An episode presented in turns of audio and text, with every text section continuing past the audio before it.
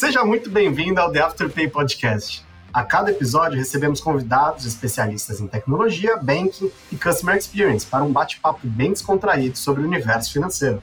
Aqui você vai aprender sobre como a tecnologia e o mundo financeiro têm aberto portas para inúmeras oportunidades de negócio.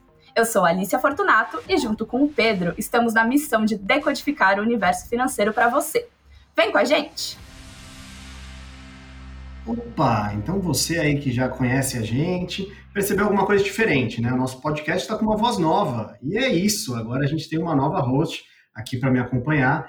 Ela que é do time de research aqui da DOC, é nossa super parceira de pesquisas, insights sobre o mundo financeiro e muito mais. Então, recebam, por favor, Alicia Fortunato, seja muito bem-vinda. Ah, muito obrigada, gente. Que honra estar aqui. Estou muito feliz por começar a fazer parte desse projeto e ocupando a cadeira da nossa querida Bea. Pois é, é isso aí. Então, a Bea acabou né, saindo do nosso time. Para quem não acompanhou os outros episódios, ela falava que queria abrir o Pedro Pay, né? E acho que pelo jeito ela pegou as dicas que ouviu aqui e saiu na frente de todo mundo, né?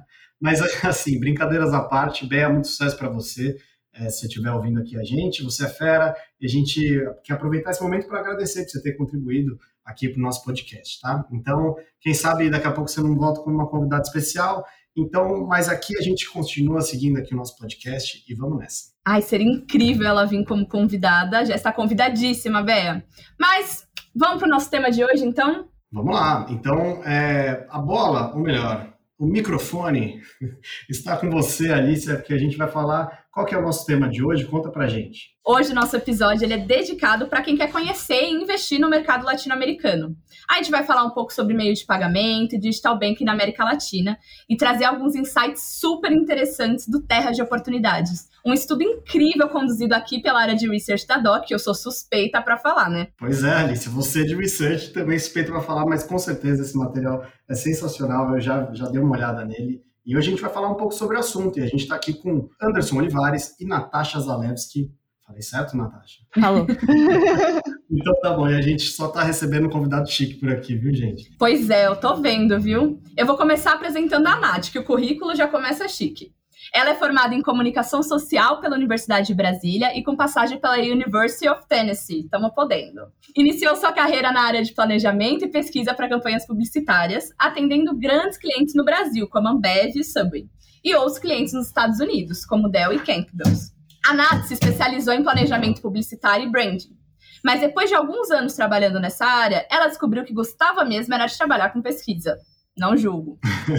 Daí, ela mudou o rumo e já acumula mais de cinco anos de experiência com pesquisa de mercado, trabalhando com áreas de educação e turismo. E atualmente está aqui se aventurando na área de tecnologia e serviços financeiros com o nosso time da DOC. Seja muito bem-vindo ao Afterpay, Nath. Muito obrigada. Tudo bem, pessoal? Estou é, super feliz de estar aqui com vocês hoje para falar um pouquinho mais sobre o Terras de Oportunidade. Maravilha, Nath! E aqui conosco temos também o Olivares, ele que tem mais de 20 anos de experiência com serviços financeiros, meios de pagamento e tecnologia.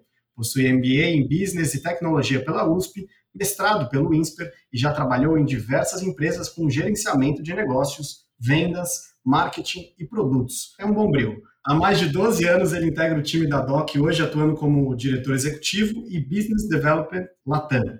Então ele está trabalhando diretamente com a internacionalização da DOC, morando né, no México, ou seja, está acompanhando tudo de perto. Né? Que horas são aí, Olivares? Muito prazer ter você aqui conosco. É, seja muito bem-vindo ao nosso podcast. Olá a todos, prazer enorme estar aqui. Bem, hoje nós temos um fuso de apenas duas horas, não é muita diferença, então a gente consegue desde o nosso escritório aqui no México, cuidar de toda a região com muito carinho e representando esse time maravilhoso da DOC no Brasil. Uma honra estar aqui com vocês, espero que seja a primeira de muitas. Boa, maravilha. Então vamos começar esse papo. A gente vai querer saber sobre Terra de Oportunidades. É, Nath, você que participou é, de grande parte desse projeto, conta pra gente rapidinho o que, que é o Terras, é, que é o, né, nosso apelido para Terras de Oportunidades, e como vocês fizeram esse estudo? Legal, Pedro, conto sim. Para começar, eu preciso dizer que eu tenho um carinho enorme pelo Terras, porque ele foi o primeiro estudo que eu desenvolvi aqui com o time de research da DOC, e foi logo na minha segunda semana de trabalho, então digamos que foram muitas emoções. Nossa equipe recebeu essa demanda sobre a necessidade de analisar o mercado latino-americano em termos de ofertas, utilização de serviços financeiros e tudo mais, e nós selecionamos seis países que juntos correspondem a 77% do PIB da América Latina e 75% da população da América Latina também. E aí esses países são Brasil, Argentina, México, Chile, Colômbia e Peru. E assim, eu confesso para você que eu sabia que a gente encontrar um mundo de informações sobre eles, mas acabou que foi um universo inteiro de informações mesmo. Foi até difícil a gente selecionar o que, que realmente entraria no estudo. Uhum. E aí nós levantamos dados de fontes oficiais de bancos, órgãos e federações do setor financeiro de cada um desses países, além de diversos relatórios é, e consultorias é, renomadas do mundo inteiro. E eu acho que a parte mais legal do projeto foi o que a gente fez com todas essas informações de agrupar as semelhanças, apontar as diferenças entre os países, uhum. analisar tudo que nós tínhamos e construir insights e oportunidades a partir disso. Acho que foi a maior riqueza. E aí, se eu fosse estimar, considerando toda essa etapa de desenvolvimento de pesquisa, construção dos insights, eu, a Alice, que inclusive foi a líder do projeto, e o Ricardo, que também faz parte da equipe de research, a gente passou cerca de 150 horas ali, cada um totalmente dedicados para o Terras. E ainda tiveram várias outras etapas depois envolvendo outras áreas de marketing, comunicação, que foram responsáveis pela diagramação, pela uhum. tradução do estudo em inglês e espanhol, e tudo que envolvia também divulgação e lançamento. Ou seja, muito trabalho, muitas pessoas envolvidas e dedicadas, e fez com que o Terra gerasse um grande valor, tanto para a DOC quanto para o mercado. Pô, que sensacional! Então, o nome está fazendo jus, né? Terras de oportunidade, porque são muitas terras, muitas oportunidades, e a gente vai aprofundar também mais daqui a pouquinho sobre isso. Com certeza. É, foi um processo incrível, Nath. E parabéns por fazer parte desse processo, assim, né? Novinha de casa. Vivemos altas emoções nesse processo. Muito. Bom, mas antes de entrar em detalhes sobre meios de pagamento, bancos digitais, nessa atualidade, a gente precisa falar mais de bancarização para entender esse cenário, né? A gente sabe que o Brasil ainda tem uma certa parcela da população desbancarizada ainda que esse número esteja diminuindo, dado que os bancos digitais estão chegando por aí. Mas como que estão os outros países da América Latina? O número de desbancarizados também é grande, é maior, é menor, é parecido com o Brasil? Algo nesse aspecto chamou a atenção durante o estudo? Sim, então, vários pontos chamaram nossa atenção. Para começar aqui no geral, né, falando da América Latina mesmo, mais da metade da população é, não tem acesso a meios de pagamento digitais e serviços bancários. Nossa. E a gente também viu alguns dados que 70% das transações ainda são feitas com dinheiro em espécie, então é o método de pagamento principal. E aí, assim, isso é pensando na América Latina em geral, claro que cada país tem as suas particularidades, né? Então, o Chile e o Brasil, por exemplo, eles se destacam por serem os dois países com maior penetração de contas bancárias, ou seja, são os dois mais bancarizados dessa região, com mais de 80% da população com acesso a serviços financeiros. E já outros países existe um gap maior, uma oportunidade de crescimento ainda, que é o caso da Colômbia e da Argentina, que tem pouco mais da metade só da população com acesso a contas bancárias, e o Peru, que tem cerca da metade da população com acesso a contas, né, com população bancarizada. E aí o que realmente surpreendeu a gente, que foi um ponto que chamou bastante atenção, foi o México, que o México tem menos da metade da população com acesso a contas bancárias e serviços financeiros e ainda possui uma alta dependência de dinheiro. E aí, dando um spoiler aí de um estudo mais recente que a gente está conduzindo, a gente viu que realmente isso é uma verdade para o México. Existe, de fato, essa dependência do dinheiro e a falta de acesso a serviços financeiros. Nossa, que loucura isso. Como é que está sendo isso daí, Olivares? Você está tá conseguindo pagar nos lugares certinho? Eles ainda não aceitam, não aceitam crédito ainda, só dinheiro? Tem lugar que só aceita dinheiro aí? Não, tem alguns paralelos interessantes que corroboram aí com o que foi estudado pelo time, né, o que o material Terras de Oportunidades traz para a gente. Então, fato, a utilização de papel moeda ela é muito forte. Eu vou fazer aqui um parênteses muito rápido de uma experiência pessoal. Eu, logo que cheguei no México, busquei alugar um, uma residência e as minhas primeiras tentativas foram frustradas, porque no momento de assinar o contrato, sempre entrava uma questão que, no primeiro momento, me impressionou, que era é, o pagamento ele é em dinheiro. Eu disse, não, não é possível, eu vou realizar uma, uma operação financeira, uma transferência na sua conta. E mesmo depois de escolher a residência, de ser um processo que todo mundo sabe que não é simples, não é fácil, a gente visita 10 para escolher um, a gente não conseguiu assinar porque era um ponto determinante da pessoa que estava alugando justamente receber em dinheiro. Então, tornou o processo ainda mais é, complicado, burocrático, mas uma comprovação dessa realidade que a gente vive aqui no México. E um outro ponto interessante, dando como um segundo exemplo, é que a gente vê uma digitalização, a gente vê, por exemplo, ATMs, os caixas eletrônicos nos bancos, eles têm uma função de entrada de dinheiro presente em todos os terminais. Então, as pessoas utilizam muito papel moeda na carteira e quando vão transferir para alguém, em vez de fazer o que a gente conhece por uma transferência direta, a pessoa leva o dinheiro no banco, não pega a fila do caixa, mas o equipamento está preparado para receber o dinheiro. Então, assim, são, são situações interessantes que, que provam que essa digitalização, essa bancarização, ela está, sim, um pouquinho atrasada. Era um pouquinho da nossa leitura quando a gente resolveu e decidiu fazer essa, essa expansão é, pela América Latina. Então, a gente tem alguns cases aqui, alguns fatos interessantes vividos no México. Isso é engraçado, né? Porque hoje eu já nem sei a cor de, um, de, um, de uma caixa, de um caixa 24 horas, esse ATM, né? E é uma coisa que a gente nunca pergunta, né, para, sei lá, amigo mexicano ou conhece algum mexicano, não vai perguntar, pô, como é que é o depósito de dinheiro, né? E por isso que esse, esse material é muito legal para a gente entrar um pouco nessa cultura, assim.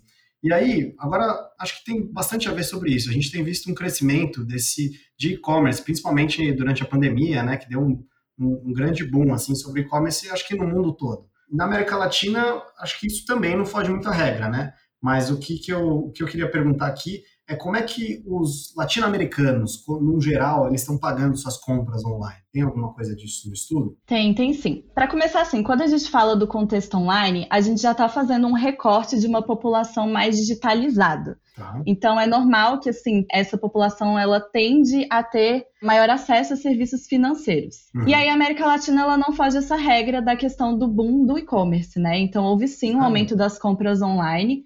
É, e a tendência é que esse meio ele cresça mais ainda nos próximos anos.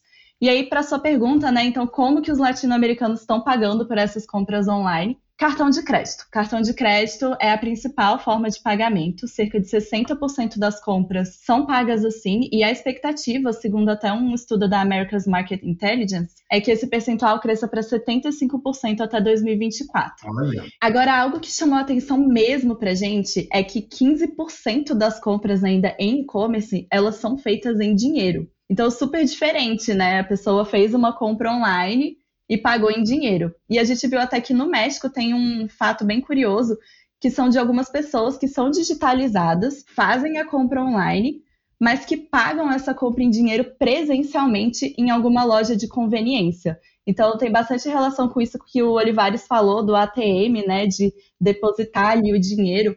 É bem parecido. Então a pessoa chega lá, faz uma compra, vai lá na loja de conveniência, paga em dinheiro pela compra que ela fez online e aí ela volta para casa para esperar o produto dela chegar em casa. Gente, super diferente assim. Eu a gente achou muito curioso isso quando a gente estava fazendo o estudo. É loucura assim para mim brasileiro, né? Mas é, isso gerou algum insight do porquê que as pessoas fazem isso?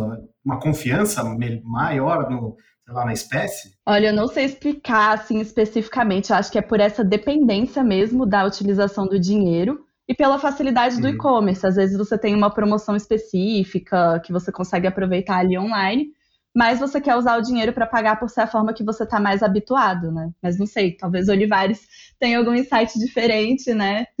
Não, é interessante, é muito interessante esse ponto, porque eu gosto de chamar isso de uma experiência híbrida, né? Então, começa digital, termina presencial, utiliza a confiança do papel moeda, que é forte, já com ali uma pincelada de é, eu, eu sou digital, eu fui no e-commerce, eu escolhi o produto, agora eu só retiro.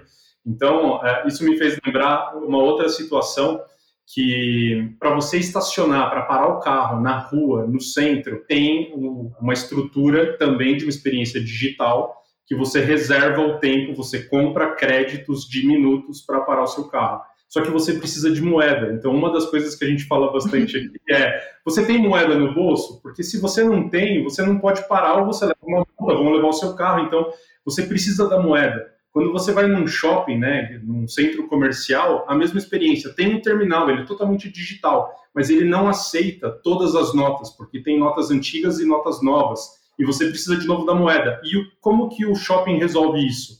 Tem funcionários com uma bolsa de dinheiro literalmente caminhando pelo estacionamento do shopping para falar: ah, você tem uma nota de 500 e quer trocar por algumas moedinhas, então você faz essa troca do dinheiro e a experiência final ela se conclui meio que digital, né? Porque você coloca o seu boleto do estacionamento, joga ali um pouco do, das moedinhas do dinheiro, pagou o estacionamento e vai embora. Só que ela teve uma interrupção no meio da experiência. Então, isso é muito interessante, porque apesar de todos os avanços, então, falando aqui do lado positivo também, no México, que a gente observa bastante, são crescimento de startups, crescimento de soluções que envolvem criptomoedas, a experiência do e-commerce, que sim, tem cartão, tem pagamento com contas digitais, tem as carteiras como um, um mercado pago é, e outras empresas que estão chegando forte também oferecendo esse tipo de solução, são realidade. Só que a penetração, a participação desse tipo de, de transação ainda é tímida, ainda é muito pequena. Né? Então a gente está trabalhando também, e aqui do nosso lado, pela DOC, apoiando essas empresas para que sejam fluídas, que tenham ótimas jornadas e que sejam 100% digitais. Legal, né? É, é, é, complexo navegar nessa, como você chamou, achei legal, experiência híbrida, né? Porque realmente né, é uma experiência que tem interação ali com o cara da moeda, mas tem o crédito digital, isso é bem, bem interessante. E, gente, como é incrível ouvir a experiência de quem tá vivendo isso na pele, né? Quem tá vendo isso no dia a dia. A gente estuda, é muito legal saber os dados, saber tudo que tá acontecendo, mas ouvir a todas essas histórias que a gente já ouviu do Olivares aqui em nem 20 minutos, a gente consegue materializar tudo isso, né? Mas falando em dia a dia, tem uma coisa que ganhou o nosso dia a dia foi o Pix. Pelo menos aqui no Brasil, né? Tá crescendo numa velocidade absurda desde que foi ali iniciado. A gente costuma dizer que é até difícil de lembrar como que era o mundo antes do Pix. Então, com TED, DOC. Quem faz TED? Quem faz DOC hoje em dia? Eu só vivo aqui no meu Pixinho. Não, e até sacar dinheiro, né? Eu tava pensando aqui na ATM que a gente tava falando antes, pô, sacar dinheiro. Pô, me passa o Pix aí, é mais fácil. Exatamente. Gente, faz um Pix, faz um Pix exime tudo. Mas a gente sabe que o Pix é uma iniciativa do Banco Central. Banco Central do Brasil. Ou logo, é algo bem brasileiro. Pagamentos instantâneos nos outros países da América Latina? Tem algo parecido com o Pix aí no México, no Peru, em outros países que aí que vocês estudaram? Essa questão do Pix ela é bem interessante porque o Olivares estava contando essa experiência, né, de trocar as moedas ali, trocar o dinheiro e tal. E assim, até pouco tempo a gente vivia isso também, né? A gente tinha essa questão de, ah, vou ali na padaria trocar essa nota por moeda e tudo mais. E o Pix Posso mudou completamente isso. Posso dar um troco em bala, né? Não sei se. Exato, exatamente. E o Pix mudou completamente isso. E aí é bem legal, porque a gente viu sim que praticamente todos esses países, todos esses países que a gente estudou, eles têm suas iniciativas próprias de pagamentos instantâneos também alguns até mais de um tipo de iniciativa, ou então uma evolução de uma iniciativa que já existia há vários anos e agora está diferente. Mas assim, o que a gente viu que é diferente mesmo é como que surgiu, né? Então, alguns países, como o Peru e a Colômbia, por exemplo, os pagamentos instantâneos, eles foram iniciativas privadas, então eles não foram criados por bancos centrais ou pelo governo. Eles foram criados, no caso do Peru, o principal serviço de pagamento instantâneo deles é o DIAPE, que ele foi criado por um banco específico, que é o Banco de Crédito do Peru, e ele funciona como um aplicativo à parte do banco. E na Colômbia existe o Transfidia, que também foi uma iniciativa privada criada por uma fintech. Então esses foram os dois diferentes que a gente viu, né? E nos outros países que a gente analisou foram iniciativas públicas também, mas com suas particularidades. O caso da Argentina, que tem o Transferências 3.0, ele foi criado em 2020 também, é, e teve uma boa adesão até agora. O México, que tem o Code, que foi lançado em 2019 a partir de um outro sistema que já existia, chamado SPAY. Só que diferente do Brasil, o Code ele não teve uma adesão igual ao Pix, não chegou nem perto do Pix, nem também não teve a adesão igual do Transferências 3.0 da Argentina. E tem também o Chile, que é o único país que não tem um sistema de pagamento instantâneo específico, mas uhum. a principal forma de transferência deles, que se chama transferência em linha, ou TEF, ela já funciona 24 horas por dia, todos os dias, com compensação imediata e está disponível em praticamente todas as instituições bancárias do país. Ou seja, já é um sistema de pagamento instantâneo, né? Já é uma forma de pagamento instantâneo. Mas aí vale reforçar que é isso, assim, nada se compara à performance uhum. que o Pix teve no Brasil. Inclusive, ele é um dos métodos de pagamento instantâneo que mais cresceu no mundo no último ano. É, mas todos os países têm os seus sistemas próprios e tem muita oportunidade para crescimento ainda. Muito bom, gente, maravilha. A gente tinha até conversado no início sobre a bancarização, né? Nesses, nesses tanto nos países que a gente que vocês fizeram a pesquisa, a tela de oportunidade, quanto no Brasil.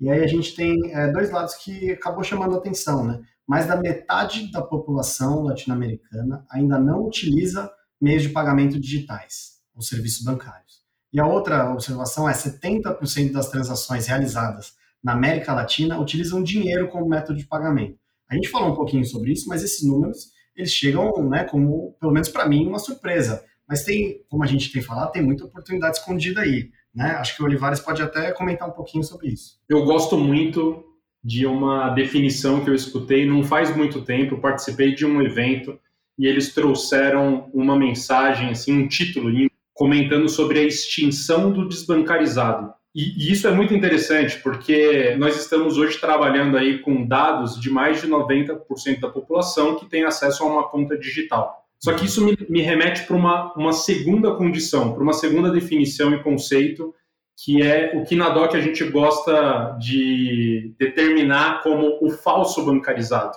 E aí, como que a gente conecta esses dois pontos? A extinção do desbancarizado, no Brasil, a gente percebe, é muito fácil aí de, de acompanhar, a exemplo da pandemia, com uma série de incentivos, de programas do governo apoiando a população, e dessa forma você cria uma conta de distribuição em um banco comercial tradicional para distribuir esses recursos. Só que é, uhum. por que, que a gente chama isso de falso bancarizado? É o cara que criou a conta, a conta é digital, ela carrega uma série de recursos interessantes mas ele vai até o ATM, que a gente vem falando tanto aqui, né? ele vai até o caixa, ele saca tudo que ele pode, até os centavos ali do, do, do, do permitido na conta digital, e vai resolver sua vida com papel moeda.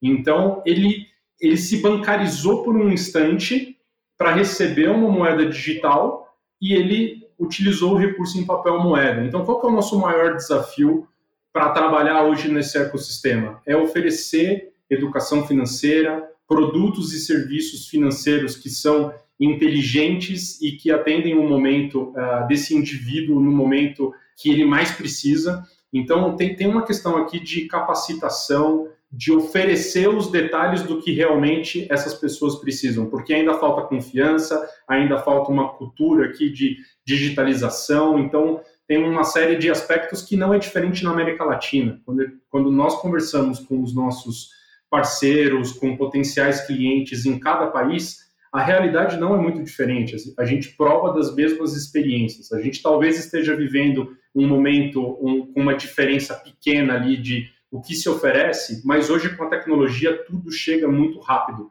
E o exemplo das criptomoedas é, ele vem para comprovar isso. O exemplo dos pagamentos instantâneos, a mesma coisa. Então, não é uma iniciativa só do Brasil, é uma iniciativa que começou em um lugar, mas que está presente em todos os países. Então, faz parte aí desse contexto, dessa realidade que a gente vivencia todos os dias. É, olha aí, até falando de criptomoeda, porque, né, como que saca criptomoeda? Não tem como, né?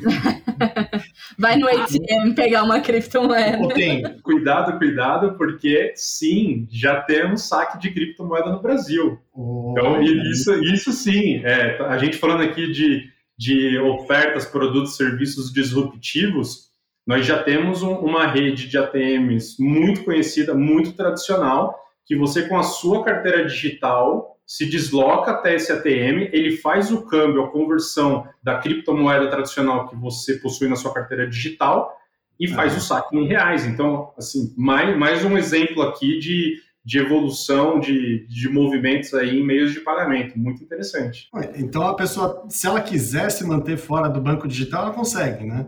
Porque até criptomoeda ela consegue sacar, então Pô, muito interessante isso aí, realmente é muita oportunidade. Nossa, eu não tinha ideia disso, sério. Mas falando ainda um pouquinho de mercado, muitas dessas oportunidades, dessa bancarização veio com fintechs, né? Esse boom de fintechs que a gente vê aqui no Brasil, ele está muito forte e a gente queria saber um pouquinho se ele vem acontecendo também em outros países latino-americanos. Olha, Alicia, pelo Terras a gente viu, né, que sim, esse boom de fintechs é um fenômeno mundial e também está acontecendo na América Latina. Nós vimos crescimento de fintechs em praticamente todos os países que a gente estudou, com destaque ali para Brasil, México e Colômbia.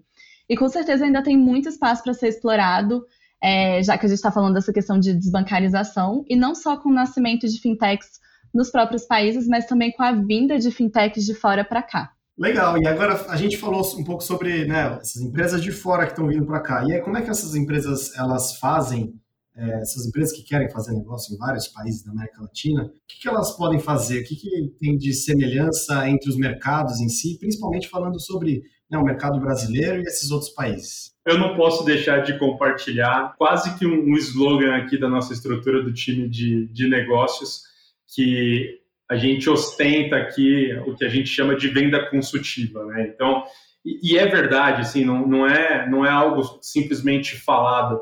A gente entende a necessidade do nosso cliente, a gente se envolve no projeto, a gente se apaixona pelo projeto. Então, a, o nosso primeiro passo é que a gente administra muito bem o que, que o cliente precisa, assim, é ouvir muito bem para depois entregar quais são os nossos diferenciais, né? O que, que a gente tem de modularidade, o que, que a gente tem de flexibilidade, porque esse é o, a mágica do que a gente entrega no final do dia. A gente tem um potencial de granularizar os nossos serviços e atender diferentes mercados, clientes em diferentes segmentos, de diferentes tamanhos. Então, isso é muito interessante, porque quando a gente começa uma conversa, não importa onde esteja o nosso cliente, e não importa o tamanho do projeto, o tamanho do sonho de cada um deles. A nossa tecnologia é flexível o suficiente para atender essa necessidade. Então, a jornada, a experiência, o aplicativo, a conta digital, o que seja, todos eles utilizam a mesma plataforma, a mesma API, a mesma integração, a mesma certificação. A nossa missão é potencializar esses sonhos e trazer alguns elementos mais, né? Então, isso é interessante, porque às vezes o cliente chega com uma demanda, a gente escuta, a gente entende, a gente apresenta uma solução e depois a gente muda tudo e apresenta uma nova ideia para o cliente, e a gente sonha juntos e a gente muda todo o projeto e no final é um sucesso e é isso que para a gente aqui ajuda muito. Então, o que eu acompanho e o que eu vejo de mais interessante hoje no dia a dia são os clientes que vêm com a missão de oferecer um produto global. Então, quando ele chega na América Latina, chega com aquele desejo, com aquela demanda de nós queremos oito países na América Latina. Tá. E por onde que a gente começa? Então, a gente tem também dentro do, da nossa estrutura na DOC momentos diferentes de tudo que a gente oferece. Então, a gente tem um mercado brasileiro amadurecido no sentido de receber ofertas de contas digitais, de banking as a service, de um ecossistema é, fortalecido com, com provedores estratégicos, que em outros mercados, em outros países, nós estamos levando, levando o mesmo modelo, o mesmo roadmap, só que está num ponto de desenvolvimento é, diferente. Então, a gente chega junto, a gente chega com, a mesma, com o mesmo formato, com a mesma estrutura full service, com o mesmo ecossistema de parceiros, mas a gente também tem um caminho, vamos chamar aqui de caminho das pedras, para apoiar esses clientes, porque não somente a tecnologia, o mercado que a gente já falou aqui um pouco sobre a maturidade do consumidor para receber esses produtos, e tem também um detalhe que a gente não comentou muito, que é a maturidade e o desenvolvimento, a entrega do regulador. Então, todo o sucesso do pagamento instantâneo que a gente experimenta com o Pix no Brasil, a gente precisa sim acreditar o Banco Central, que foi o grande patrocinador desse projeto também disruptivo dentro de uma realidade é, econômica e de contas digitais dentro do Brasil. Então, assim, foi, tudo fez sentido, tudo encaixou e agora a gente precisa levar o mercado na região para o mesmo sentido. Pô, sensacional isso. E a gente é, ouve muito do Pix, o Pix, e, cara, vale né, a gente deixar um tempo aqui para agradecer. Agradecer não, mas enaltecer, vai, o trabalho do Banco Central, que construiu realmente, fomentou muito esse pagamento instantâneo aqui no Brasil. Nossa, somos todos Team Pix. e, inclusive, falando em Pix, o que vocês acham de produtos financeiros que são interessantes para esses mercados latinos? Então, no Terras, a gente trouxe um pouquinho do contexto do Buy Now Pay Later, o BNPL, em que as pessoas podem fazer uma compra parcelada sem utilizar um cartão de crédito. E aí a gente achou isso super interessante, considerando essa questão do crescimento do e-commerce, é, a, a questão da falta de bancarização e aí por quê? Porque esse método ele possibilita que as pessoas tenham crédito para uma compra específica, sem necessariamente terem que ter um histórico de crédito muito extenso ou até terem um passado com instituições financeiras. Então, a gente vê como uma alternativa legal o BNPL, que é algo que está sendo construído, que tem um crescimento no mundo e inclusive na América Latina. É o crédito peronomútil, é isso? É, mais ou menos isso. E aí, quando a gente pensa também que o crescimento do e-commerce ele vai trazer esse crescimento também dos cartões de crédito, são produtos que estão ali atrelados, né? Porque a partir do momento que a pessoa tem acesso ao BNPL, faz uma compra parcelada, faz o, o pagamento dessa compra, ela está construindo um histórico de crédito. Então, ela vai ter, pode ter, né, acesso a um cartão de crédito mais fácil depois. É, né? Vai acostumando, acostumando não, mas ensinando também como usar, né, crédito como que, que tá tudo certo, que tá tudo bem, né? Que se você pagar em dia tá tudo em, em ordem. E aí, eu queria também trazer aqui agora falando um pouco mais sobre a parte. Não sei, é, é, um conceito que é um pouco mais complexo, ao meu ver, que é esse as a service, né? Hoje em dia a gente tem muita coisa as a service. E assim como todas essas coisas as a service, a gente tem o famoso BAS, que é o Banking as a Service, né? Como que se atua o BAS nesse, nesse mercado latino-americano? Como que essas iniciativas de as a Service podem ajudar a revolucionar e, e a, a né, evoluir esse mercado financeiro nesses países? Bem, o as a Service é, é o presente e é o futuro. Então, tudo as a service é o que a gente coloca na mesa para apoiar e materializar os projetos dos nossos clientes. Mas me explica um pouco, como é que é esse as a service? Só para, enfim, me ajuda. Vamos lá, vamos entender um pouco aqui a, a, as diferentes formas do, do as a service. Então, nós, nós, somos uma empresa de core processing, né? O que, que a gente oferece no, no, final do dia como core business. Nós temos um SaaS em meios de pagamento, que é um software as a service, tá. onde o nosso cliente ele é o detentor, ele é o dono das licenças, tanto com o regulador, com o Banco Central, uhum. quanto com as bandeiras. Então, ele vai emitir um cartão de uma bandeira tradicional, ele precisa de uma licença dessa bandeira para poder fazer essa emissão. Quais são agora as variações desse famoso software as a service? A gente entra primeiro com uma modalidade, vocês comentaram muito bem, do Banking as a Service, que é um uhum. marketplace, imagina um marketplace de produtos financeiros, onde a gente, dentro da DOC, com a nossa licença ou com licença de parceiros financeiros, a gente entrega produtos num formato white label. E o que isso significa? Eu tenho uma conta digital. Qual que é a conta digital famosa aqui que vocês sempre falam? É o Pedro Bank? o Pedro Pay. Pedro Pay, vamos lá. Ei, Pedro Pay, muito bem.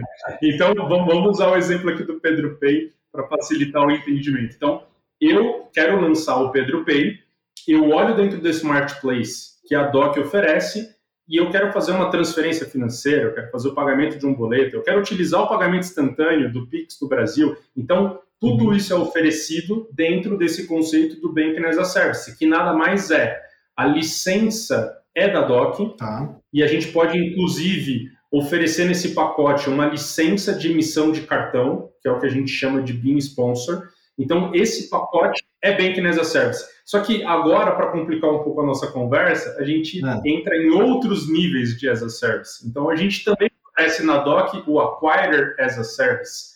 Então, se você quer oferecer no seu e-commerce, ter a sua maquininha, antecipar os recursos do seu é, parceiro, estabelecimento que realiza vendas, a gente tem o Acquire as a Service. A gente também tem aqui o que a gente chama de Credit as a Service, que eu lembro que o André esteve aqui com vocês em outros episódios para comentar um pouquinho do que é essa solução.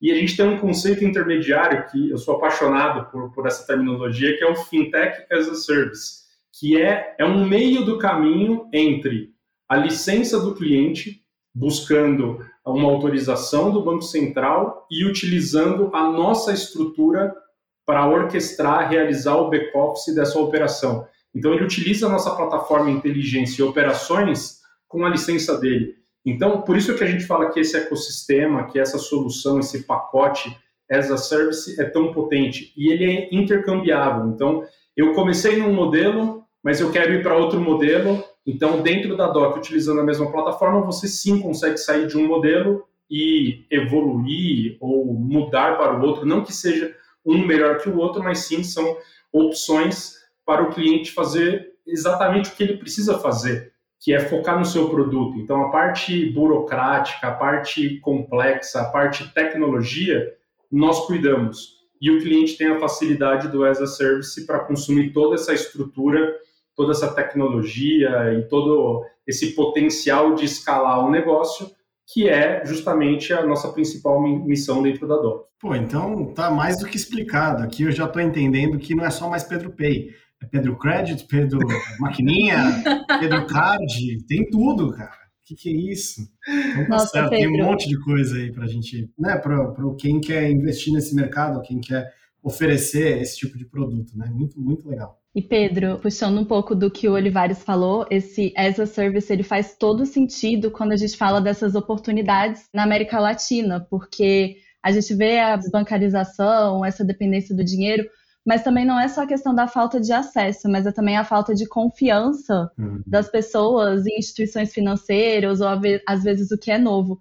E esse as a service ele possibilita que, por exemplo, varejistas, vários segmentos ofereçam produtos financeiros e aí muitos deles já têm uma credibilidade do público e associado a esse serviço financeiro, eles podem ajudar nessa questão da bancarização. Então faz tipo, muito sentido. Olha o tamanho da transformação, olha que interessante o quanto que, que a gente evoluiu nessa oferta. Há alguns anos, e não faz muito tempo, dentro da DOC, quando um cliente desejava fazer emissão de, de um cartão, ele batia na nossa porta, dizia qual era o projeto e pedia apoio. E a nossa primeira resposta sempre foi: você precisa buscar o Banco Central, você precisa buscar o emissor de uma bandeira tradicional para realizar esse seu projeto. E depois que você realizar esse passo que é complexo, que leva tempo, você volta e fala com a gente, a gente aqui, com todo o apoio, com toda a boa vontade, a gente pode sim processar o seu, o seu produto, o seu projeto e fazer a implementação. Isso era quanto tempo, mais ou menos? Exatamente, esse era o ponto que eu ia conectar agora. Ele voltava depois de dois anos. Nossa. Então ele bate na nossa porta, a gente entrega uma lista, um checklist, né? Então eu dei dois exemplos, mas o checklist é muito maior. E o cliente voltava dois anos depois para dizer: olha, agora eu estou com o meu projeto, é, com tudo resolvido e, e, vamos trabalhar juntos aqui no lançamento. E o que, que isso mudou? Mudou, obviamente, o time to market, né? Então hoje é muito mais rápido. Em menos de dois meses a gente lança novos projetos, novos programas nesse formato white label e a gente oferece para o cliente o que a gente adora aqui colocar como título de slide, que é o One Stop Shop. Então, se você precisa Isso. lançar um novo programa, a gente falou agora do Pedro Pay, Pedro Pay, maquininha, cartão, conta digital, pagamento instantâneo, meu amigo, aqui você tem tudo. E a gente entrega tudo não como uma caixa fechada, a gente entrega tudo como serviço, a gente entrega tudo num ecossistema de parceiros estratégicos e o mais interessante, modularizado. Então, a caixa tem um ferramental de 100 itens diferentes, mas no seu caso, o Pedro Pay precisa de 90 desses itens. Tem um outro cliente que fala assim: eu preciso única e exclusivamente de duas funcionalidades da DOC.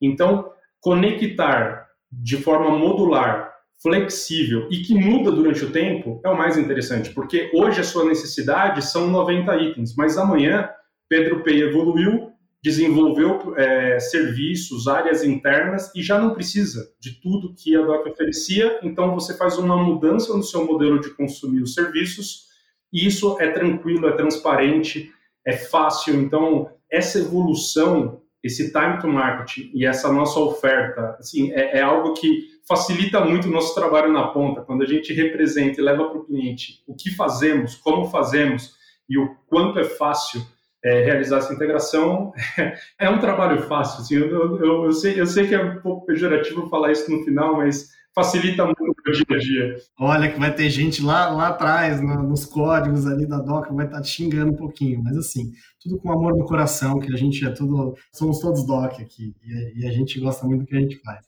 Cara, agora falando o seguinte, é, a gente está falando da Pedro Pay, e a Pedro Pay é fictícia, né? Ainda, por enquanto, tá? Por enquanto registrar ela tudo certinho, mas assim, conta pra gente também casos reais aqui de, de empresas que tiveram esse sucesso, né? Que seja empresa de outros setores, que nem a Nath comentou também, às vezes um varejista que oferece né, um produto financeiro, cara, pode se dar super bem porque ele começa a navegar na, na confiança que as pessoas têm na marca, né? Mas conta um pouquinho para a gente, algum case aqui, fora da caixa, que teve sucesso. Para começar, sou apaixonado por todos os projetos. Eu, eu de verdade me envolvo, me encanto e, e é um, um, prazer participar com cada um dos nossos clientes. Mas tem, tem um case, tem um fato interessante que conecta aqui com a nossa conversa, com esse papo agradável de expansão internacional de América Latina, é, que foi a Natura. A Natura, quando começou a conversar com a gente, ainda antes da pandemia, então eles tinham um projeto interessante de comprovar uma conta digital dentro de um setor não tradicional, então não é uma instituição financeira, não é algo tão trivial, então eles trouxeram essa demanda depois de algumas tentativas de lançar produtos em parceria com bancos. Então, é, para realizar esse projeto, eles escolheram um país da América Latina. Nós viajamos para a Colômbia juntos para estudar mercado, para fazer pesquisa, para fazer research, para falar com parceiros, para falar com as bandeiras. Então, tudo isso começou na Colômbia e tinha uma ideia de trabalhar com o nosso processamento. Então, esse era o passo inicial e buscar um parceiro local, entidade financeira. Chega a pandemia, volta para o Brasil, para o projeto e eles começaram a ter uma, uma dificuldade nessa relação com a consultora né, de, de, de, vendas e a gente apresentou o que a gente acabou de falar aqui do modelo de Banking as a Service, um modelo white uhum. label de você criar o seu próprio banco. Então, vamos lá de novo fazer o nosso Pedro Pay e a gente apresentou todo o ferramental e condições de fazer um lançamento muito rápido. Então, a gente tinha um desafio ali de, em 30 dias, é, lançar um MVP. Então, assim, foi um, foi um negócio muito interessante. E a gente começou com Banking as a Service. A gente apresentou nossas licenças, lançamos um produto. E o full service, né? Então, nós éramos responsáveis pelo desenvolvimento do aplicativo, pelo onboarding dos clientes, por toda a parte de documentação. E aí o que eu acho, o que eu vejo de mais interessante, né? Um cliente que tinha interesse de lançar em outro país, lança no Brasil, começa com Banking as a Service. Hoje a gente está trabalhando para fazer uma mudança para fintech as a service. Então é, é o cliente fazendo a internalização de vários dos processos. Então eu vejo esse case muito interessante pela comprovação da nossa flexibilidade em começar de uma forma e depois a gente mudar para um, um, outro é, esquema de trabalho onde o cliente internaliza parte do, das responsabilidades. O cliente chegou com uma demanda e a gente apresentou algo do nosso entendimento melhor, mas que a gente construiu juntos. E a gente ainda tem um projeto em aberto é, para decidir os próximos passos. Então, assim, a flexibilidade de daqui para frente fazer tudo diferente de como a gente começou, então esse olhar uhum. para trás e dizer, olha, foi daqui que a gente partiu, foi com isso que a gente começou. Então, eu falei aqui, o desenvolvimento do aplicativo. O aplicativo é um código, é uma solução in-house e white label, e ele se transforma para se adaptar à necessidade do cliente e o cliente começa a dizer qual é a jornada. Então, a minha jornada é diferente. Então, é, é interessante que hoje, falando de mais de 300 clientes que a gente atende, que a gente trabalha, que a gente tem dentro de casa, não existe semelhança, não existe projeto igual dentro da nossa carteira de clientes. Todos os projetos são distintos na execução, na entrega, na sua missão e proposição de valor. E como que a gente consegue tratar projetos diferentes com a mesma plataforma? É a flexibilidade, é essa granularidade de serviços que a gente trabalha todos os dias para dar é, a liberdade, autonomia e transparência para que cada cliente uhum. construa a sua própria jornada. Então, por, por isso que eu gosto desse case. É um, meio vários outros é, cases de sucesso, mas é um que me chama bastante atenção por conta dessas transformações em um espaço de tempo muito curto. Cara, sensacional esse case, muito bom. Agora, é, Nath, eu queria fazer uma pergunta para você, dando um zoom out um pouco. A gente falou um pouquinho sobre isso já, dessa desbancarização, mas como é que a gente atrai esses desbancarizados para produtos financeiros? Olha, um dos pontos que a gente viu bastante é que, associado à desbancarização, também tem a falta de digitalização. Então, o acesso à educação financeira ainda é muito baixo. E a gente não pode deixar que essa educação financeira aconteça só por meios digitais, porque as pessoas ainda não têm acesso a esses meios digitais. Então, no próprio Terras, a gente trouxe um pouquinho disso, a gente trouxe como um dos insights, que é importante que as empresas tenham esse olhar de que essa educação ela precisa acontecer em meios offline também, seja na própria loja física ali, em algum local físico, mas não dá para a gente pensar que todo mundo tem acesso ali à internet, todo mundo tem acesso a um celular. E indo aos poucos, né? Então essa questão da confiança ainda é algo muito forte. Eu já tinha falado um pouquinho antes também sobre essa associação de produtos financeiros, serviços financeiros a empresas que já têm alguma credibilidade em determinado país para a gente ir aos poucos conseguindo. Mas assim, sua pergunta é ótima, porque realmente é a questão toda, né? Como que a gente consegue fazer isso?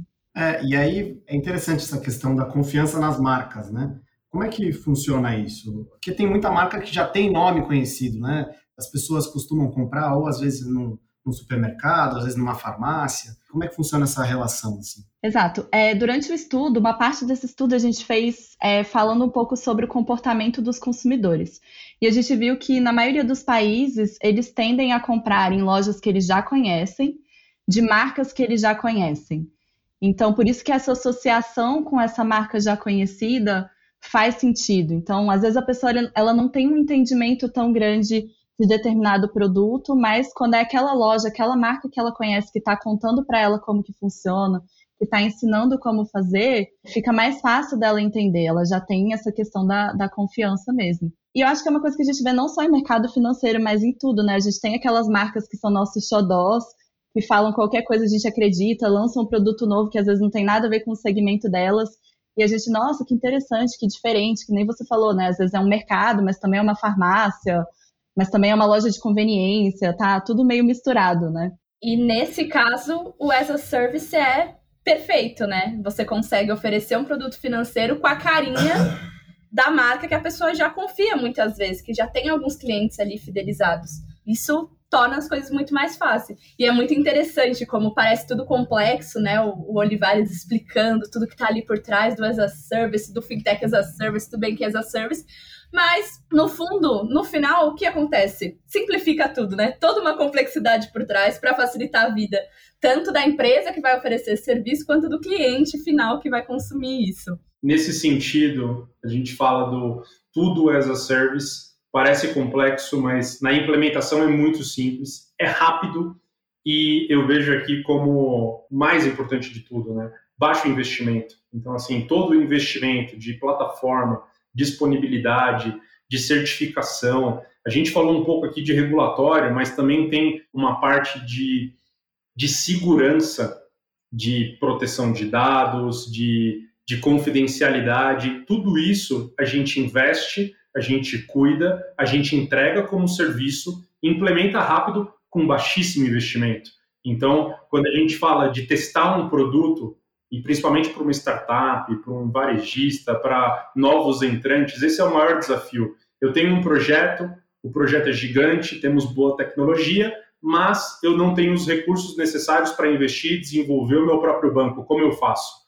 Então, essa é uma, uma das nossas maiores proposições, assim, a nossa maior missão justamente é de apoiar esses projetos, investir nesses empreendedores que fazem a diferença, que ajudam a democratizar o acesso a todos esses produtos que a gente comentou hoje, reduzir desigualdades. Então, fazer isso com baixo investimento, testar o produto, deu certo, acelera, não deu certo, erra rápido, corrige rota, volta, repensa, é, faz parte aqui do que eu comentei agora da venda consultiva. Então, assim, a, as peças elas, elas se encaixam. De fato, aqui tudo faz mais sentido no final do dia e a gente busca endereçar toda essa problemática para facilitar aí o, a missão desses, desses empreendedores e não só dos novos entrantes, né, os tradicionais também, porque imagina que a tecnologia de anos atrás já não é mais a mesma tecnologia competitiva para trabalhar e se posicionar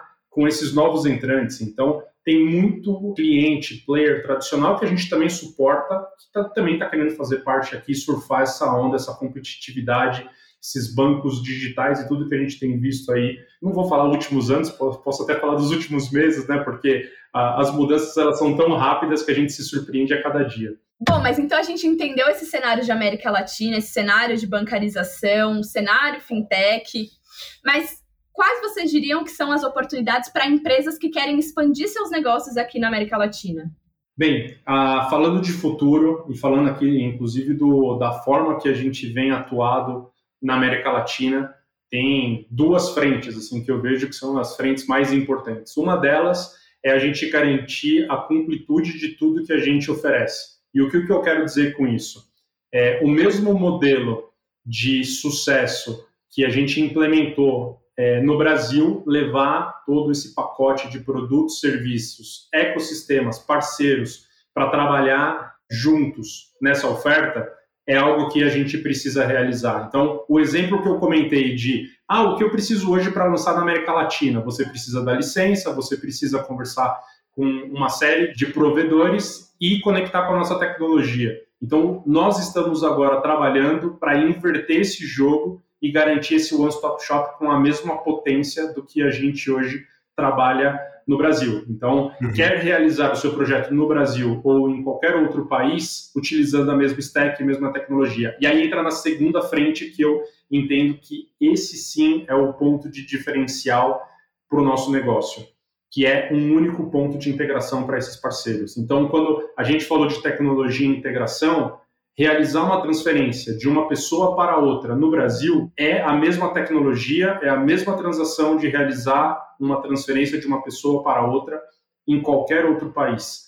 Então, para os nossos parceiros, para uma empresa que pensa regional em produtos globais, ter um único provedor e desenvolver uma única integração tem um potencial aqui de crescimento que é é exponencial, né? Você não precisa realizar diferentes projetos, diferentes integrações, entender diferentes mercados, porque essa carga, esse compromisso e realizar essa leitura, a tropicalização, nós estamos adiantados em oferecer isso, de novo, como serviço. Então, acredita aqui no desenvolvimento do nosso time de produtos, serviços, pesquisa para entender o momento de cada mercado e oferecer o produto adequado. Esse é, é um pouco aqui da, da nossa visão de como que a gente tem trabalhado, inclusive para convidar esses parceiros globais para que estejam junto com a gente nessa jornada. Bom, então vou lançar uma moda aqui. É, não vai mais ser BAS, vai ser IBAS, International Banking as a Service. Olha aí. Pô, né? Todas as América Latina. Muito bom. Eu gosto, o, outro dia, o pessoal conversando aqui, o DOC as a Service. A gente pode lançar essa também. DOC as a Service é tudo. Pô, me chama para esses brainstormings aí, que eu tenho vários nomes, entendeu? Alguns são meio bregas, mas assim, algum vai pegar, eu tenho certeza. Brainstorming é isso, você joga tudo de ideia, uma sai boa. Exatamente. Bom, gente, aqui a gente bateu um papo sensacional com vocês. Obrigado demais pela presença de vocês aqui, pela participação. Nath Livares, super obrigada pela participação de vocês. Foi um papo super interessante para quem né, quer atuar com serviços financeiros aqui na América Latina, para quem não quer também, só quer aprender um monte com tudo que vocês estão dizendo. Um monte de insight para todos os nossos ouvintes.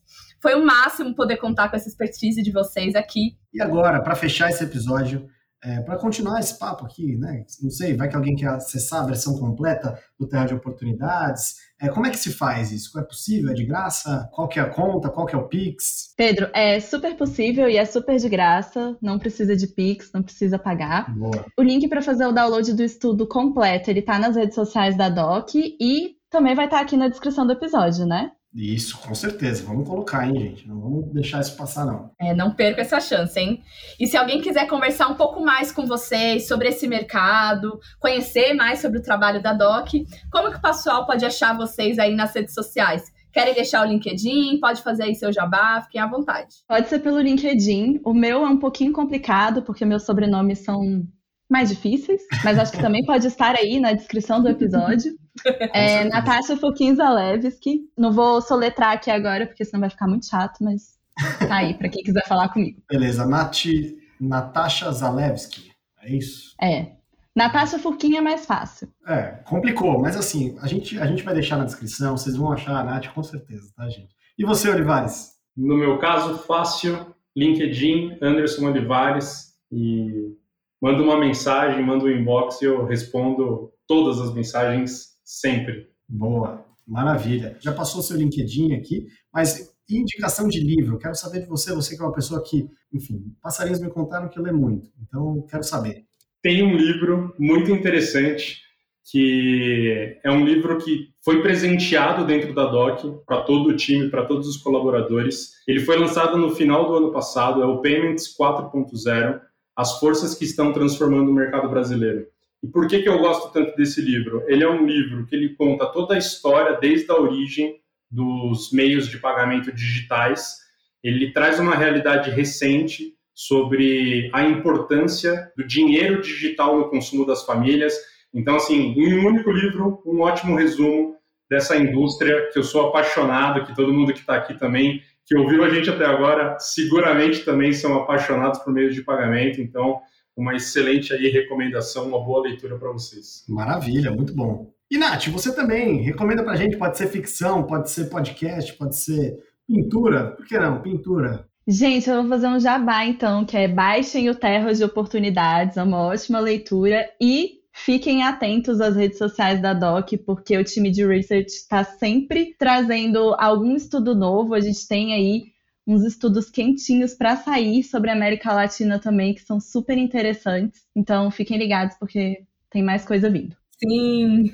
Pô, sensacional, uma ótima indicação. Então, você também aproveita agora no finalzinho do podcast, já pega o link aqui embaixo, tá bom? Bom, pessoal, agora eu agradeço demais vocês. Obrigado, viu, Nath, por você estar aqui. Muito obrigada, gente. Adorei participar desse bate-papo e eu amei ouvir as histórias do Olivares, porque deu aquela sensação de que o que a gente estudou realmente está acontecendo, não está só escrito ali, tem alguém vivenciando isso, né? Pô, legal, bom demais. E obrigado, Olivares, também pelas suas histórias pelas suas explicações mais do que didáticas. Obrigado, pessoal. Um prazer enorme participar desse bate-papo, é, dividir um pouco dessa experiência. Né? É algo que realmente nos empolga cada dia, porque eu, eu, também falo, a gente não tem nenhum dia que é igual ao outro dentro da DOC, então a gente está num, num processo aqui contínuo de desenvolvimento e participar disso com vocês tem sido uma honra. Obrigado de coração e até a próxima. E agradecer também a Alicia. Obrigado, Alicia. Muito obrigado por ter compartilhado esse programa aqui comigo. Pô, vamos lá, só não vai